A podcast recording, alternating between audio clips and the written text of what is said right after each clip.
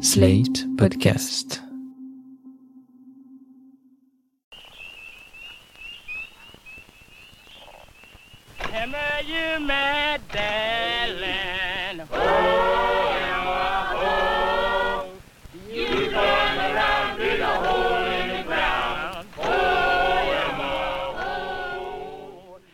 Ils arrivent avec ses arts et ses mœurs à l'île de France. On les débarque tout nus avec un chiffon autour des reins.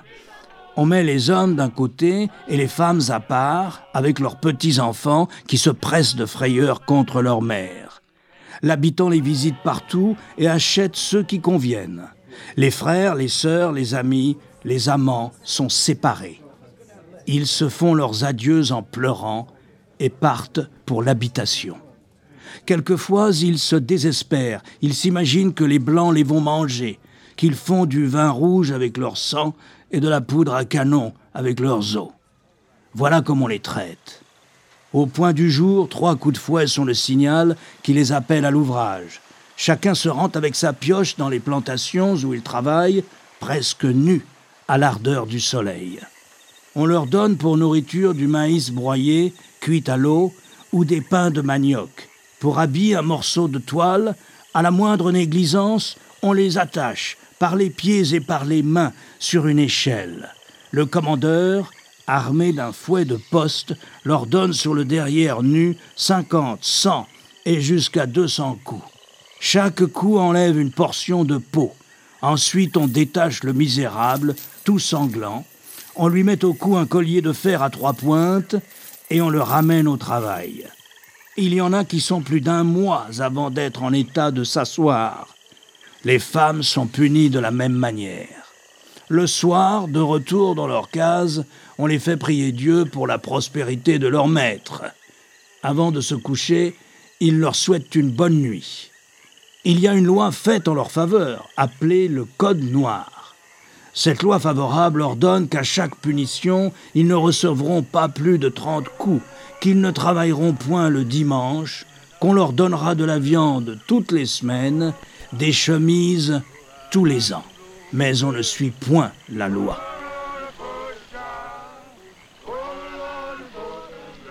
Observation de Bernardin de Saint-Pierre dans Voyage à l'île de France, à l'île de Bourbon, au cap de Bonne-Espérance, 1769. Ce texte est un fragment de ce que pouvait être la vie des personnes esclavisées dans les colonies françaises. Édouard Glissant écrit Les colons ont laissé les vestiges qu'ils ont voulu. Peu de récits d'esclaves sont consultables, et en particulier en France. Et la plupart des autobiographies de personnes esclavisées sont le fait d'affranchis américains. Que sait-on vraiment de la vie des esclaves? De ce monde où votre enfant peut disparaître sans que vous ne sachiez jamais ce qui lui est arrivé. Imaginez le traumatisme qui en découle pour les personnes concernées et les générations suivantes. De ces histoires personnelles et tragiques, on ne sait que peu de choses, sinon des vérités partielles. L'Empire français colonial n'apprend à ses esclaves ni à lire, ni à écrire. Leur parole est tue, oubliée. On l'a vu dans le premier épisode de ce podcast, l'esclavage français est surtout raconté du côté des colons, puis des libérateurs. À quoi ressemblait le quotidien de ces personnes arrachées à leur terre natale pour être envoyées à l'autre bout du monde Quel drame les attendait dans les colonies françaises Les Mémoires vives, épisode 2, Fragments de vie d'esclaves. Pour entendre la voix des esclaves, une source est particulièrement intéressante celle des affaires judiciaires, c'est-à-dire des procès intentés aux maîtres par les esclaves ou aux esclaves par les maîtres. En mars 2005, les archives concernant l'affaire Furcy sont mises aux enchères à l'hôtel Drouot. Elles relatent le plus long procès jamais intenté par un esclave à son maître, 30 ans avant l'abolition de 1848. Dans les documents, des lettres manuscrites, des comptes rendus d'audience, des plaidoiries. C'est poussiéreux, mal ficelé et mal rangé, explique le journaliste Mohamed Aïssaoui dans son ouvrage L'affaire de l'esclave Fursi. Il y raconte que ses archives n'éclairent que très partiellement la personnalité de Fursi et qu'il a éprouvé le désir fort, nécessaire et impérieux de le retrouver, de le comprendre et de l'imaginer aussi. Parmi les documents qu'il a réunis, on trouve cette lettre de Furcy.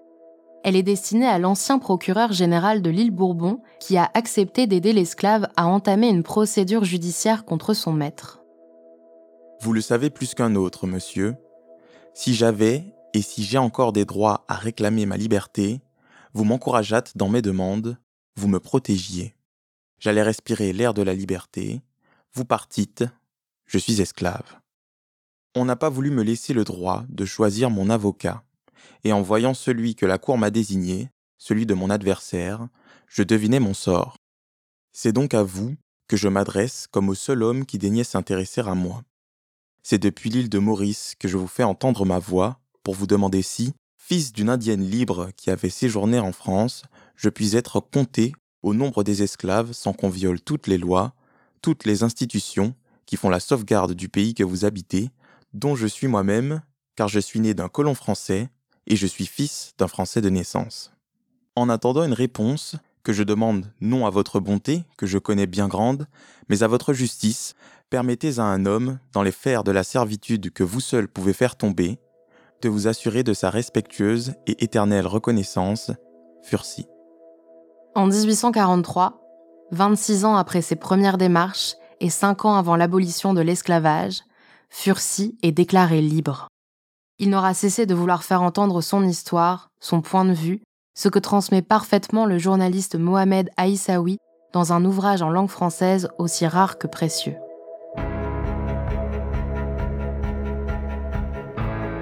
Faire entendre les paroles d'esclaves français, c'est tout le but de l'ouvrage Libres et sans faire.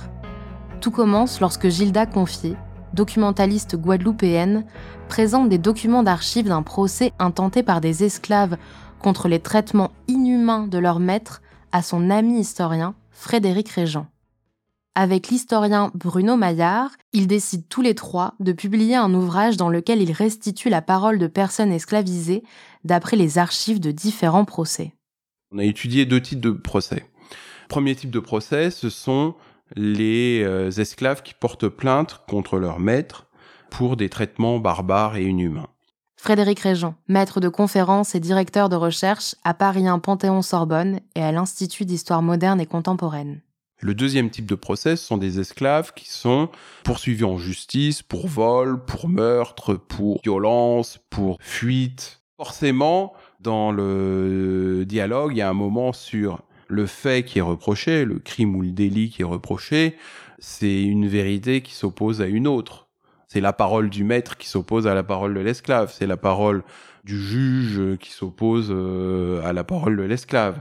Et c'est pour ça qu'on ne s'est pas du tout placé dans le cadre de l'affaire judiciaire en elle-même, mais dans le cadre de la recherche de d'éléments de, vie quotidienne sur euh, les déplacements des esclaves, sur euh, leurs euh, addictions, par exemple l'alcoolisme, sur bon, les violences qu'ils subissent, et puis les relations amoureuses qu'ils peuvent avoir, leur appréhension de la mort.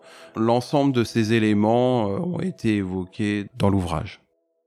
La valeur moyenne d'un noir dans la force de l'âge est attachée à la culture, un noir de pioche, était de 1500 à 2000 francs. On estimait sa journée de travail à 1 franc 50. Il recevait 975 grammes de riz ou 1 kg de maïs ou 2 kg de manioc pour sa nourriture quotidienne, cela valait 30 centimes. Il s'habillait avec une chemise, un pantalon de toile bleue ou une jupe de même étoffe. Il commençait à travailler à 5 heures du matin, déjeunait à 8 heures, dîner à midi et souper à 19 heures la durée totale des repas était fixée à deux heures. Les Noirs prennent peu le sommeil. À Bourbon, la vie est uniforme. Il n'y a guère plus de différence entre les jours qu'entre les saisons. Cette monotonie d'existence n'est pas contraire à la santé, mais elle donne le malaise de l'ennui. Extrait de l'Atlas national Mijon, partie concernant l'île Bourbon, notice rédigée par Ernest Poiret, 1842. Ce qui m'a le plus marqué, déjà, c'est la, procédure en elle-même. Frédéric Régent.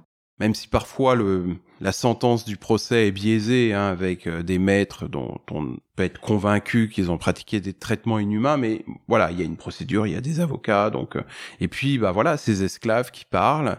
Alors voilà, on a tout type de témoignages. On a l'esclave euh, résigné, abattu, qui tremble, qui est décrit comme ça dans la source, et puis certains esclaves qui s'affirment, qui défendent leur humanité, leur personnalité aussi bah, des esclaves qui sont au service de leur maître, comme les commandeurs euh, dont certains euh, abusent du pouvoir qui euh, leur est conféré par leur maître. Enfin voilà, c'est vraiment la complexité de cette société. puisque l'on voit aussi, c'est que les esclaves ont faim. Ils se plaignent souvent de ne pas être nourris. Beaucoup d'affaires sont des, des vols de poules, de canards, des vols d'aliments aussi, bah oui, euh, l'extrême violence. Parfois, je, je pensais que de, des fois dans les romans, les gens exagéraient, mais finalement, quand on voit ces sources, c'est pire que tout. C'est là où on voit à quel degré de perversité l'humanité peut parvenir, et donc lorsque une personne a un pouvoir qui en théorie est limité, mais en pratique est illimité, peut faire aux autres, c'est abominable. Si des esclaves sont poursuivis pour marronnage ou vol, il arrive que parfois les maîtres passent eux aussi devant la justice pour mauvais traitement envers leurs esclaves. Vous allez entendre une audition devant la chambre correctionnelle de la Cour royale de Basse-Terre en Guadeloupe, celle du commandeur Louis, dont la mission était de faire régner l'ordre et d'exécuter les châtiments corporels au nom de son maître Monsieur Valentin, et d'Adeline, qui témoigne des punitions particulièrement cruelles pratiquées sur son enfant Réville. Ce qui se joue ici, c'est la banalité de la violence exercée par Louis, à qui il paraît normal de châtier des enfants. Louis, avez-vous quelquefois châtié Réville? Oh oui, très souvent. Réville est un méchant petit sujet. Il vole des ignames, des bananes, des cabris. Oh oui, j'ai bien piqué, j'ai bien fouetté. Voyez-vous, monsieur, quand les nègres sont petits et qu'ils font des méchancetés, il faut bien les piquer pour leur empêcher de devenir de mauvais sujets. Réville, je l'ai piqué ferme, le petit coquin. Il cassait des cannes. Je lui ai déclaré que s'il continuait, je lui ferais manger des cochonneries. Je comptais lui en faire manger, pour bien lui faire sentir qu'il faisait mal. Hein. Monsieur, c'était devant la porte de la sucrerie pour la première fois. Car la seconde fois, je crois que c'était près de la chaudière à Rome. Louis, d'après ce que j'ai vu, a fait deux fois devant moi manger de la merde à mon garçon. Il le battait même, pour le forcer à en manger. Il l'avait amarré à une échelle.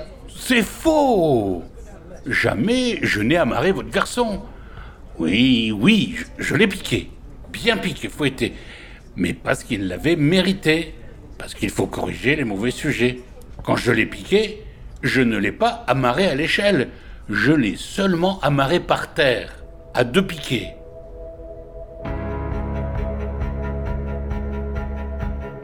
Victor Scholcher, député de la Martinique puis de la Guadeloupe, a agi en faveur de l'abolition définitive de l'esclavage. Il a aussi écrit l'ouvrage Histoire de l'esclavage, dans lequel on peut lire Le fouet est partie intégrante du régime colonial. Le fouet en est l'agent principal. Le fouet en est l'âme. Le fouet est la cloche des habitations. Il annonce le moment du réveil et celui de la retraite. Il marque l'heure de la tâche. Le fouet encore marque l'heure du repos. Et c'est au son du fouet qui punit les coupables qu'on rassemble soir et matin le peuple d'une habitation pour la prière. Le jour de la mort est le seul où le nègre goûte à l'oubli de la vie sans réveil du fouet. Le fouet, en un mot, est l'expression du travail aux Antilles. Si l'on voulait symboliser les colonies telles qu'elles sont encore, il faudrait mettre en faisceau une canne à sucre avec un fouet de commandeur. Les principes du Code noir permettent aux propriétaires de faire ce qu'ils veulent de leurs esclaves, les forcer à travailler, les châtier, les tuer. Les personnes esclavisées ne sont plus que des objets offerts au désir des maîtres hommes, femmes, enfants, tous peuvent être victimes de violences sexuelles. Une soumission lisible dans le choix des prénoms attribués par les maîtres. Thérèse Amourette, Cupidon, Désir. Lucille, victime des violences de Douillard Maaudière, affaire jugée en 1841. Un jour, il me fit arrêter sans aucun motif. Va malheureuse, va pourrir au cachot, me dit-il. Et je fus enfermée, le pied gauche et les deux mains passées dans un unique anneau de fer. Ma main gauche était superposée au pied gauche, de façon à ne pouvoir s'en écarter. Dès le premier jour, la douleur fut si forte qu'à mes cris, on vint me tirer le fer de la main droite. Et on ne me donnait qu'une nourriture insuffisante. L'eau, je n'en recevais qu'une bouteille par jour. De toute façon, privé d'air et de clarté, la souffrance repoussait le sommeil et l'appétit. Je ne respirais que lorsqu'on m'ouvrait le cachot, ce qui n'arrivait qu'une fois toutes les 24 heures, lorsqu'on apportait ma nourriture. Sans le secours de mes enfants, on m'aurait laissé dans les ordures. J'étais couverte de vermine. L'amaigrissement de ma main, enchaînée, me permit un jour de la retirer de l'anneau qui la fixait. Mon maître l'ayant appris, fit venir un charron, qui resserra mes fers. Je restais 22 mois enfermée. Quand on vint me délivrer, mes yeux ne purent supporter la lumière. Mes jambes refusaient de me porter. L'air oppressait ma poitrine et je fus prise de vomissements. Soulignons que le cachot en question mesure 1,95 m de long, 1,15 m de large et 1,08 m de haut. Qu'est-ce que ça change d'entendre ces voix? Eh bien, ça personnifie l'esclave. Frédéric Régent. Et euh, par ces voix, eh bien, on a des femmes, on a des hommes, on a des enfants, on a des vieillards. Bon, je sais qu'il y a eu des initiatives prises avec des classes euh, qui ont utilisé euh, cet ouvrage pour comprendre un peu mieux ce qu'était l'esclavage. On sort du mythe, c'est-à-dire, voilà, le mythe de l'esclave marron ou l'esclave révolté. Ou ça nous fait comprendre aussi sur nous ce que nous sommes. Bah voilà, on n'est pas tous des héros, on n'est pas tous des, des, des surhommes et, et et euh, ça nous montre voilà des figures euh, ordinaires de l'esclavage qui étaient les, figures majoritaires de, de, ces sociétés. Et puis ça nous montre aussi bah voilà un grand pouvoir euh, nécessite de grandes responsabilités et un usage parcimonieux de ce pouvoir. Cette vie infernale commence souvent par un arrachement à la terre et par une déportation dans des conditions abominables. Ce sont près de 1800 expéditions qui sont parties de Nantes, d'abord pour l'Afrique, puis vers les colonies. Parmi les navires employés, on trouve la Marie Séraphique, dont les archives sont riches d'enseignements. Ce qui change et ce qui rend euh, ce bateau euh, iconique, finalement, euh, c'est que les armateurs, quand ils terminent une campagne, et notamment pour leurs investisseurs, ils font des tableaux de compte, un bilan de la, de la campagne négrière. Bertrand Guillet, directeur du château des Ducs de Bretagne et du musée d'histoire de Nantes, travaille depuis 30 ans sur les archives de ce navire. Et c'est ce que nous voyons sur les, documents d'archives que nous avons sur la Marie Séraphique. C'est-à-dire dans la partie inférieure, on a bien ce tableau bilan de l'opération. Mais la grande originalité qu'on ne trouve nulle part ailleurs, dans aucune autre description d'une campagne négrière, c'est que la campagne a fait l'objet de représentations. C'est-à-dire on a dessiné finalement euh, ce qui s'est déroulé euh, durant cette campagne négrière. Et les dessins sont évidemment euh, exceptionnels, puisque à l'époque, personne ne représentait finalement le, le commerce de la traite atlantique. Et puis surtout, ce qui est fondamental, c'est que c'est une description par les acteurs eux-mêmes, c'est-à-dire par les négriers eux-mêmes qui ont décrit techniquement comment ça se passe. Et puis surtout, le document le plus important, c'est la description de l'entrepont, le fameux entrepont négrier, où on voit tous les captifs entassés, d'un côté les hommes, une cloison de séparation, de l'autre côté les femmes, et effectivement, on voit dans, ce document euh, terrible ce qu'on appelle, nous, historiens de la traite, le taux d'entassement d'un navire négrier, ou comment finalement les capitaines négriers optimisaient un espace extrêmement restreint pour pouvoir mettre le plus de captifs possible dans une relative sécurité sanitaire. La Marie Séraphique est un navire faisant à peu près 150 tonneaux. L'entrepont fait grosso modo 100 mètres carrés. Dans ces 100 mètres carrés, il va falloir mettre à peu près entre 310 et 340 captifs. Donc le capitaine, pour réussir ce taux d'entassement, va demander aux charpentiers de bord de réaliser ce qu'on appelle des, échafauds, c'est-à-dire des, étagères à mi-hauteur. Imaginez que l'entrepont d'un navire négrier, c'est 1m40. Hein. Donc à mi-hauteur, pour pouvoir mettre des hommes directement sur le plancher et sur ces étagères qu'on appelle les échafauds pour augmenter ce taux d'entassement. Et puis surtout on va les serrer le plus possible. Alors grosso modo il y avait trois trois façons de les, disposer. Soit tête bêche ou soit euh, dos contre dos. Ça ça dépendait finalement des capitaines et des conditions sanitaires.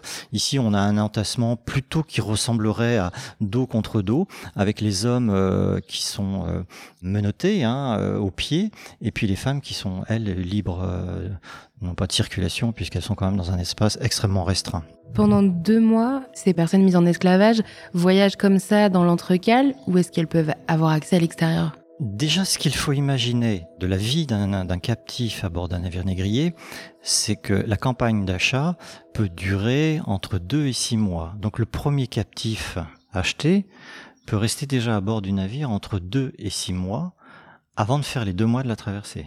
Donc ça déjà c'est une première donnée. On comprend aussi les, taux de mortalité quand, on les étudie. Ensuite, quand le navire quitte les côtes, les hommes sont systématiquement enchaînés. Non pas les femmes mais les hommes, ni les enfants évidemment. Et le capitaine décide de, d'enlever les chaînes à partir du moment, on rencontre souvent ça hein, dans les descriptions de, ou dans les rapports de capitaine ou dans les instructions des armateurs, le capitaine décide à ce moment-là de déférer euh, les hommes quand on ne voit plus la côte. Parce que la vision de la côte, pour eux, est un risque de révolte à bord. Puisqu'il y a encore un espoir parmi les captifs. Donc les hommes et les esclaves donc, euh, sont déférés au moment de l'éloignement le plus lointain finalement des côtes. Et alors se met en place une, espèce de routine journalière où euh, le matin, vers, vers 9 heures, les esclaves montent sur le pont, reçoivent leur premier repas. Après, on confie certaines tâches de type nettoyage du pont, nettoyage de l'entrepont, nettoyage des bails, hein, qui sont les seaux, euh, les seaux de commodité. Puis parfois, on les fait un petit peu bouger. Et puis il y a l'inspection du, du, chirurgien de bord. Euh, on les lave. Le grand bain, c'est plutôt une fois par semaine, euh, etc. Et la journée va se dérouler sur le pont jusqu'à à peu près 16 heures, où là on va leur donner le deuxième repas, et à ce moment-là on les redescend dans la cale, Parfois, on peut les referrer quand on sent qu'il euh, y a une tension à bord, et puis on ferme les écoutilles et on attend le lendemain matin. Donc les esclaves vont passer une nuit dans l'obscurité, dans la moiteur et l'humidité du navire, euh, un navire qui bouge. Faut, faut imaginer euh, qu'est-ce que ça peut être. Enfin, c'est presque inimaginable même. Et tout ça, bien sûr, quand il fait relativement beau puisque quand il fait mauvais, les esclaves restent systématiquement dans l'entrepont. Alors là, dans des conditions dantesques. Il faut aussi s'imaginer que ces personnes, quand elles arrivent dans le bateau, elles ne savent pas où elles vont, pour combien de temps elles sont là, c'est ça? Oui, elles sont totalement perdues. De toute façon, elles sont dans un processus de déshumanisation. Hein. Donc elles ont déjà perdu une partie de leur identité, elles ont perdu leur nom.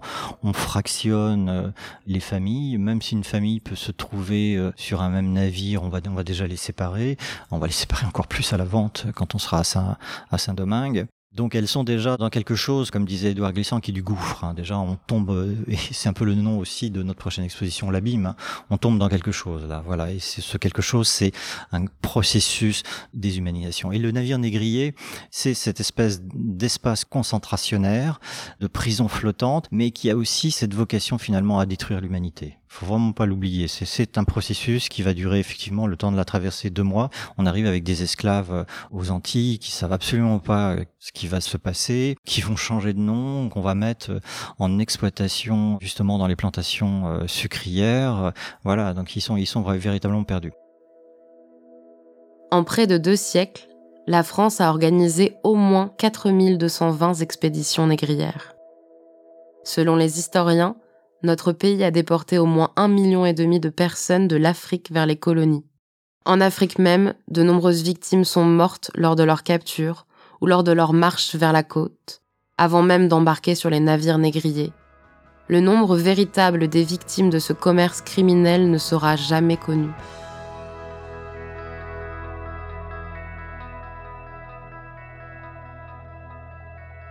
C'était Les Mémoires vives, un podcast du Musée d'histoire de Nantes écrit par Nina Pareja et Christophe Caron, réalisé par Aurélie Rodriguez et produit par Slide.fr. Pour aller plus loin, retrouvez les références citées dans cet épisode dans la description de ce podcast. Vous pouvez aussi vous rendre sur le site du musée à l'adresse châteaunantetoutattaché.fr ou sur celui du mémorial mémorial.nantes.fr. Retrouvez tous les épisodes sur Slate Audio ou sur vos plateformes de podcast préférées. Lecture Alain Frachon, Lucas Désiré, Julie Ega, René Paréja.